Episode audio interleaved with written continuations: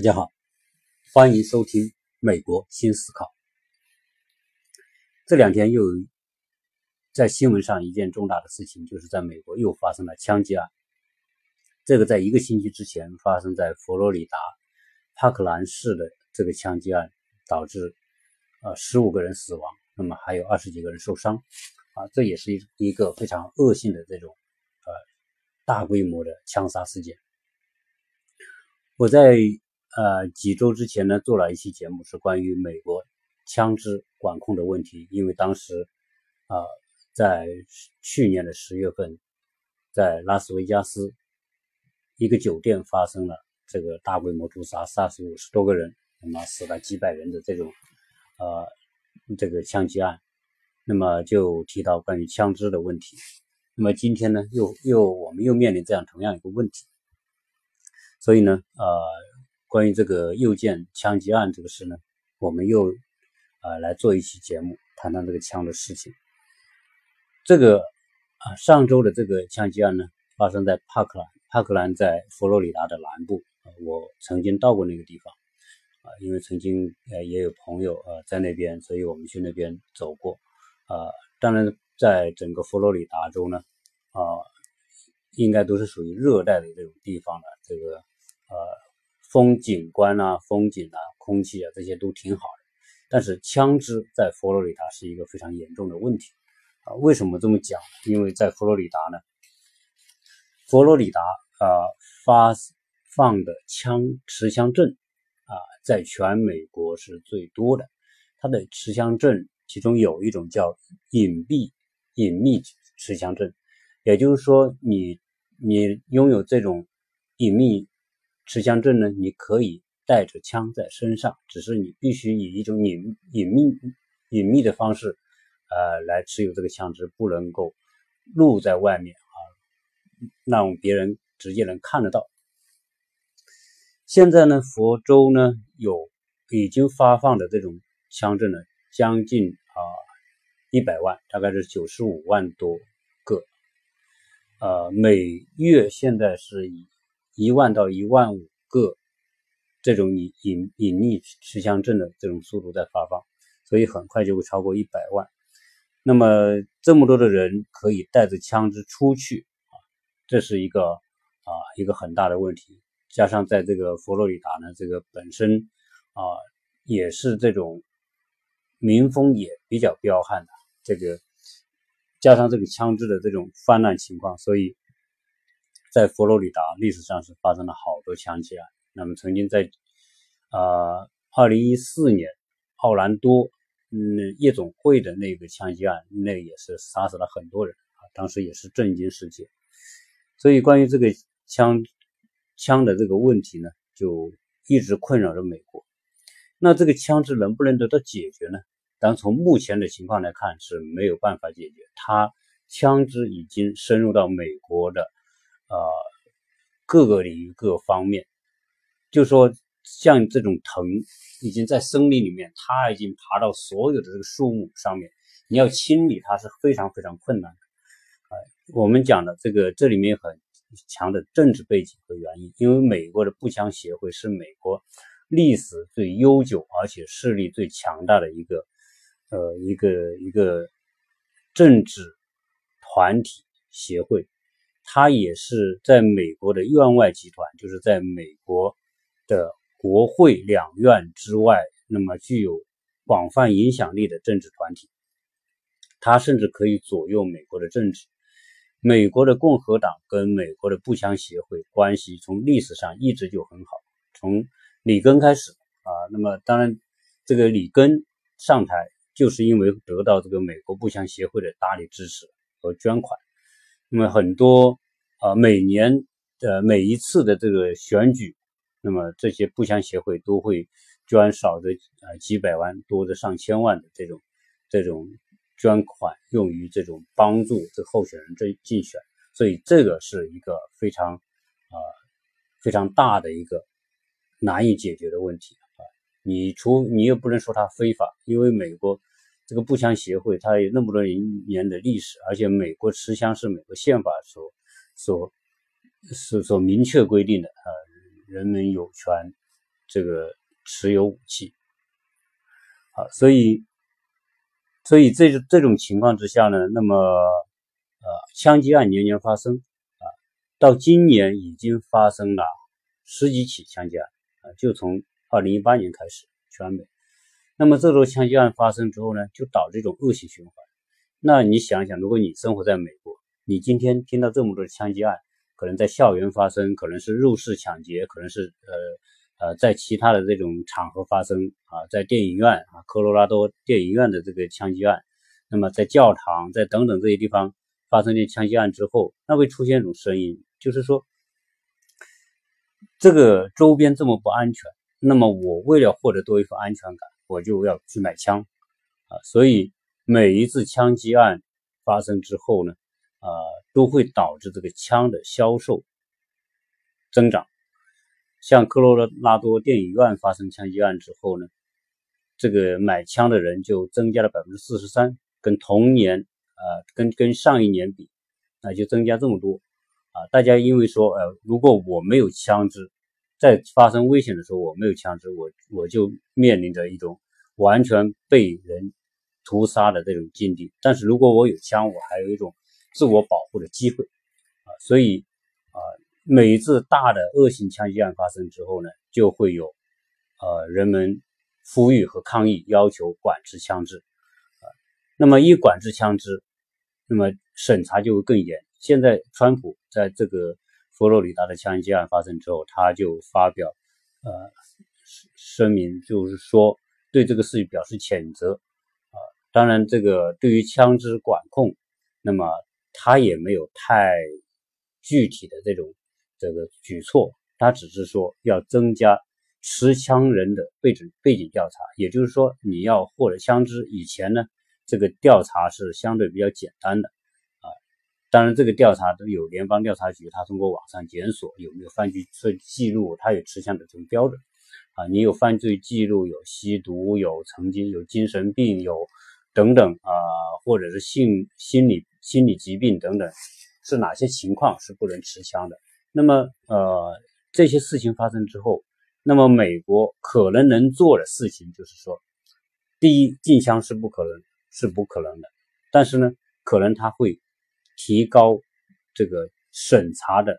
持枪人的背景的这种调查。比如说，你想持枪，你提出申请申请持枪证的时候，他对你的。背景调查会做做得更彻底、更仔细啊！当然，这个也提高了一定的门槛。那么，有些人可能因为这种呃提高这种调查的这种呃严格程度而导致不能持枪，所以很多人就会蜂拥而至去去去购枪。所以每年这个美国这个枪支的这个私人民间持有枪支的这种数量还在快速的增长。所以在这种背景之下，这种进入一种恶性循环的状态。那你要去这个谈，在美国谈禁枪，这个几乎是不可能的啊！每次这个人们抗议啊，提出禁枪等等这些东西，大家都只是一个是在这种局势压力之下，我要表表个态，对吧？那你你现在这个共和党在台上，那么面临民众的这种这种呼吁和压力，那他能他要表明他的态度。当然，民主党呢还是有禁枪的愿望，曾经奥巴马。担任总统的时候，也提出过呃，希望对枪支进行严格管控，啊，甚至提出要禁枪等问题。那么他提出禁枪的问题，有因为这个持枪呢，每个州的这个法律规定不一样啊。像德克萨斯州，呃，现在这个因拥有隐隐隐秘持枪证的数量，第一是啊佛罗里达，第二是宾夕法尼亚，第三是德克萨斯。因为德克萨斯州呢，这个。这个民风是南部各州里面最彪悍的，而且德克萨斯对枪的管制是最松的啊，基本上人们可以背着枪在街上走，就警察你可能带着枪在街街上走是正常的啊，可以你枪是可以露在外面的，但是在德州普通老百姓你愿意你也可以背背个枪在枪上走，呃在街上走，所以当时说啊奥巴马提出要求控枪的时候。要求这个收缴枪支的时候，德州的这个州长就站出来反对，说如果你你想你想来缴枪，那你就派军队来。那实际上这个也不可能啊，所以这个也是一种政治态度，表表个态啊。如果你不表态，这个民众就会说你这个啊，就基基本上你对这个对这个老百姓反映意见那么大的这个问题，你都没有一个态度，那肯定是不行的。但是这个事情过后之后，又会恢复到平静。就像我呃在那一期节目讲这个呃拉斯维加斯的枪击案的时候，当时啊我们去那边玩，正好住在那个曼德勒湾海湾酒店，我们也不知道那个酒店当时发生枪击案。就住在那里，当然我们去的时候是十二月底，啊，就是十二月，呃呃一月，就是一八年的一月初，二三号的样子，我们住进去。当时发生枪击案的时候是二零一七年的十月一号，当然这个已经过去两个月，过去两个月之后，你再到那个地方，就好像事情都没发生一样，因为时间这个东西，它就慢慢的将这个这个这个呃这个事件的这种程度。给给冲淡了，所以啊，时间会冲淡很多东西啊，所以每一次这个出现这种灾难性的这种后果之后呢，那么随随着时间的推移，又恢复到原状，基本上该怎么样还是怎么样啊，这是啊目前呢呃这个持枪的这个情况。那么在佛罗里达这个这个枪击案，这个呢是一个十九岁的孩子，这个大家都看到新闻。啊，这个克鲁兹呢，十九岁，他实际上就是原来就是这个学校，在帕克兰这个这这道格拉斯中学的学生，后来呢被学校给开除了。那么可能这个人肯定，呃，从这种外表看呢，你看那图片看到那种，他就是有心理问题的啊，有很严重的心理问题。那么而且这个在这个事情发生之前，这个克鲁兹就是这个枪手。身就是比较关系比较亲近的人，还曾经打电话给当时这个联邦调查局 FBI 在这个佛罗里达的这个办公室，就举报告诉这个这个联邦调查局说，这个人这个行为古怪，而且呢说呃有有攻击性的这种言论，甚至说这个要要制造什么样的事件，那么希望这个联邦调查局注意这个事情。结果呢？收到这个事情之后呢，这个联邦调查局也没有采取任何行动。结果不久之后，这个事情就发生了。发生之后，那当这个联邦调查局就受到很强的指责啊！很多人就说这个联邦调查局不作为啊！佛罗里达州的州长也要求这个联邦调查局局长下台啊！这个这种这种事情呢啊，本来是可以预防的，但是就是说今天讲这个枪的问题，禁枪与不禁枪。啊，在美国已经是反反复复、不停的在在在争执、在讨论，但这个东西都是不用讨论的，基本上不会有结果，所以可以预见到这种枪击案啊，还是会以后还是会发生。那只是说，我们作为华人，对于这种事情呢，如果是说来到美国啊，这种事情发生在身边，说实在的，不知道什么时候这种事情可能真的就发生在自己身边。啊，因为这个你你周边的这些人，可能这个枪支就在民间流动嘛。啊，这种有些人因为对社会不满了，在美国啊，很多人的生活压力也是很大的，各种压力，在压力之下，人们失控啊，在失控的条件前提之下，手中有个这个这个爆炸性的这个危险武器，有可能变成他来来发泄不满、发泄愤怒的一种一种方式。这么多。这种这种枪击案很多都是有这种因素在里面，很大的程度上是种心理因素。因为美国的这种呃生存压力，我看也是不小的。因为呃美国的这种啊成本、生活成本各方面综合起来，应该说也是不低的啊。美国并不是一个完全太平盛世的一个环境。啊，当然我说这个的时候，可能有些听友又会给我拍砖了。你你说你老说美国这个不好那个不好，那你这人这么不好那么不好，你还去美国干什么？你问我，你问为什么需要移民去美国？但这个我不用回答这个问题哈，因为啊，美国我一直就讲，在我自己做这样一个小小的节目，我并没有需要对谁的立场负责，我只是谈我个人的看法。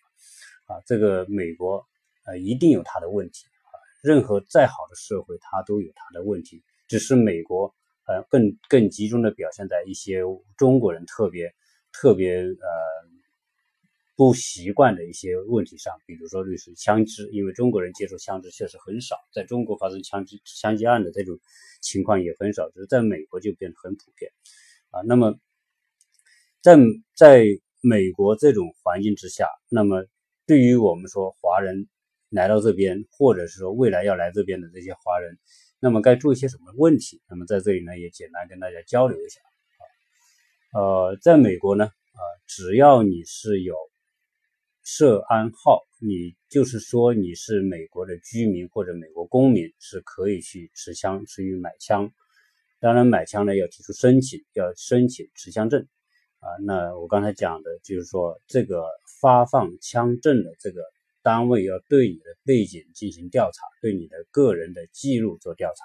包括犯罪记录啊，包括心理问题啊，包括其他方面的啊。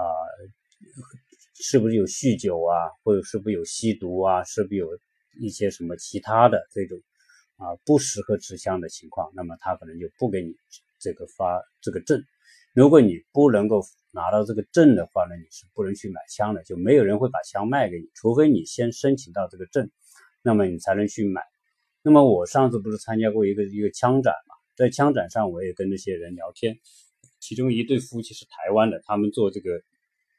枪的生意在做了这个十几二十年，就是卖这些枪啊，卖零件什么的。他这个枪呢也很多，这个零件是是可以随便卖的。就买零买枪的零件是不需要证的啊，你可以随便买，它就是明码实价标。在这枪里面只有一个东西必须要有证，就是它那个枪的那个主干。我们说的就像说这个这个类似说车的这个这个啊车的这个。就发动机或者是车的车车架，大概类似这样一个东西，它就有一个最主要的那一部分，那是需要需要有枪证你才能买，因为因为因为你没有那个最主要的那一部分，你这个枪就装不起来啊。所以在美国呢，就像这种呃枪店很多，每年的枪展很多啊，就在很多老城区都可以看到卖枪的，有些古董枪，有些收藏枪，所以呢，这枪是呃这些零，只要你有枪的知识，很多人就可以。买这些零配件就可以装起一把枪来，当然还是你必须要有持枪证，你才能买那个最枪的最主要的那一部分。那那同时呢，这个你普通的人可以买枪，那么作为中国人来说，可能很少说拿枪去杀人的。在美国的枪击案史上也很少说报道有华人来啊通过枪击去去。去知道什么事端的是没有，但是呢，枪支呢是可以，呃，从某个角度来说是可以预防的，可以可以防身的。比如说，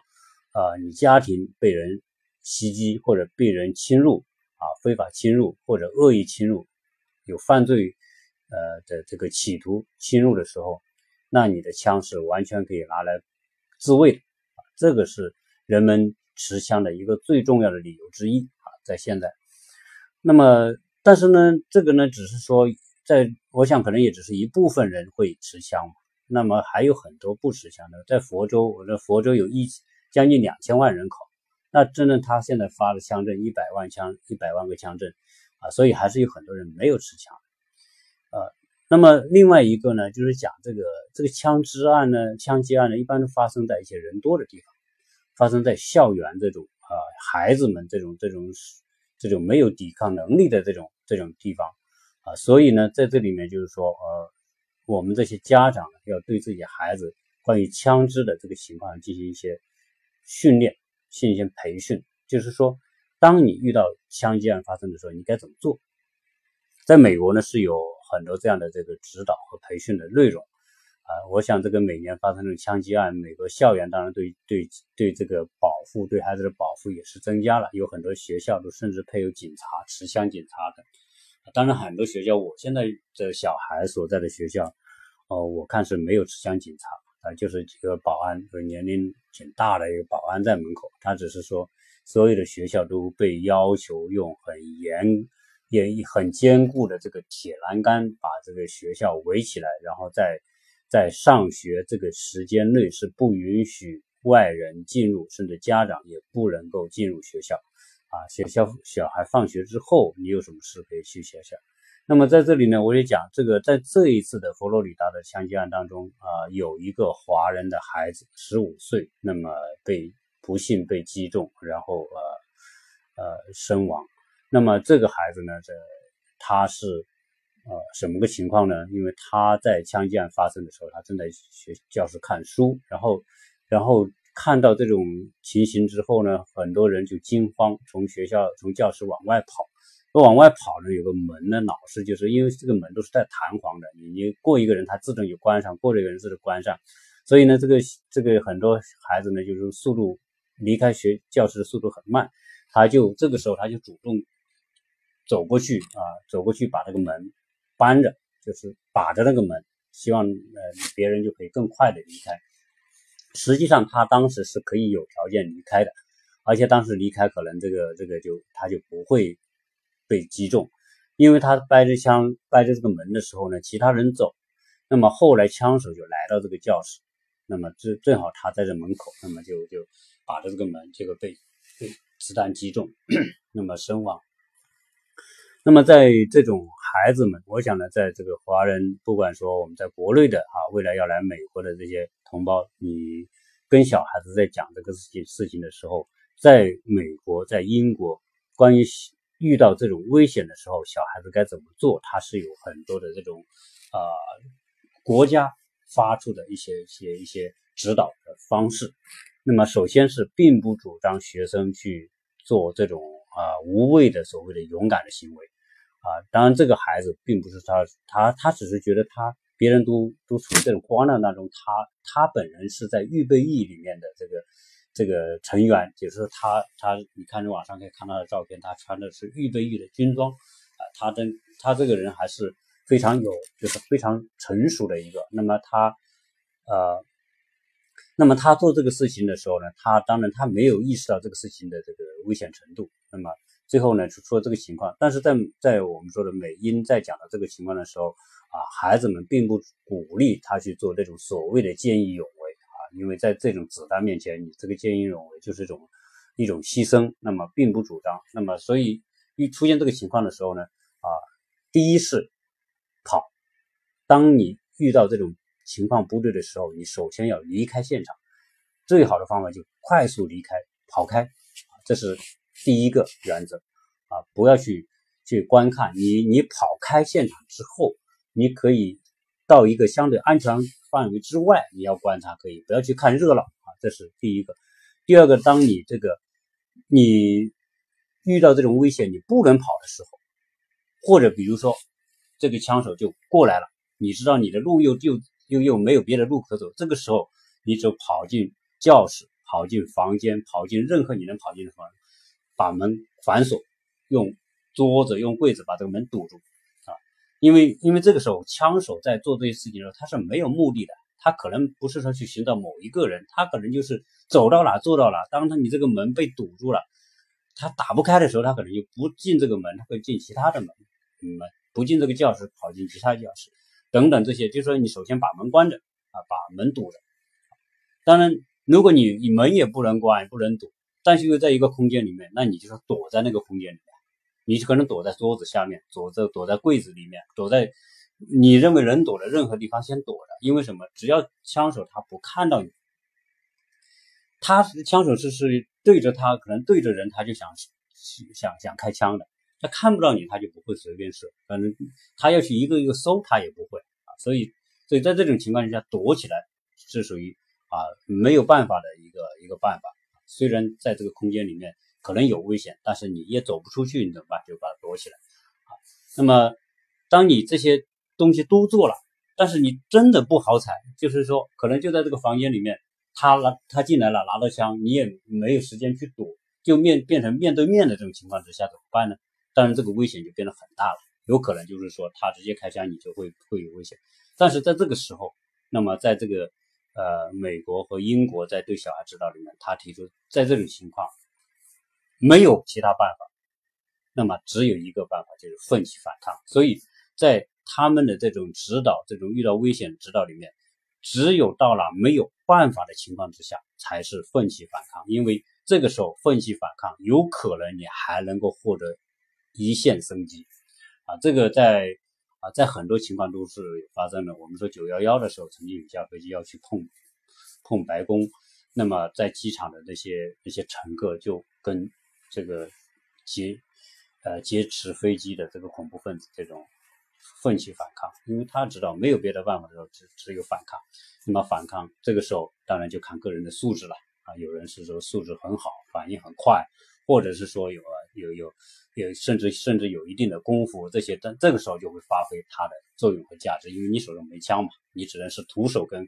跟这个歹徒去去面对的时候，当然你你如果你什么都不做，他又注定要杀你的时候，你什么都不做，那你就等死，那等死，那你不如还最后一步啊！这是当遇到这种啊危险的时候呢，呃呃小孩子那么接受一定的这种培训还是非常有必要的，所以。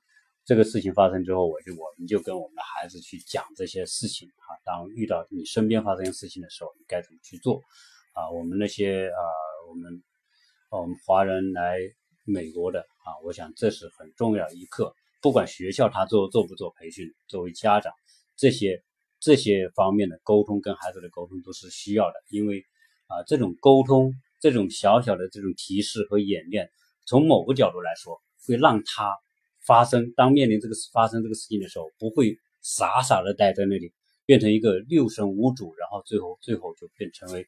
这个成为一个受害者。那么我们都不希望。所以啊，这关于这个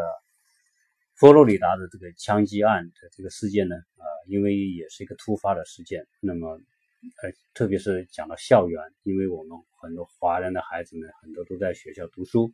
啊，所以呢就单独拿出来啊跟大家。呃，沟通一下这个事情，那么希望呢，啊，不管有没有用啊，希望大家帮起一个起到一个警示作用啊，那么多关注一下这个情况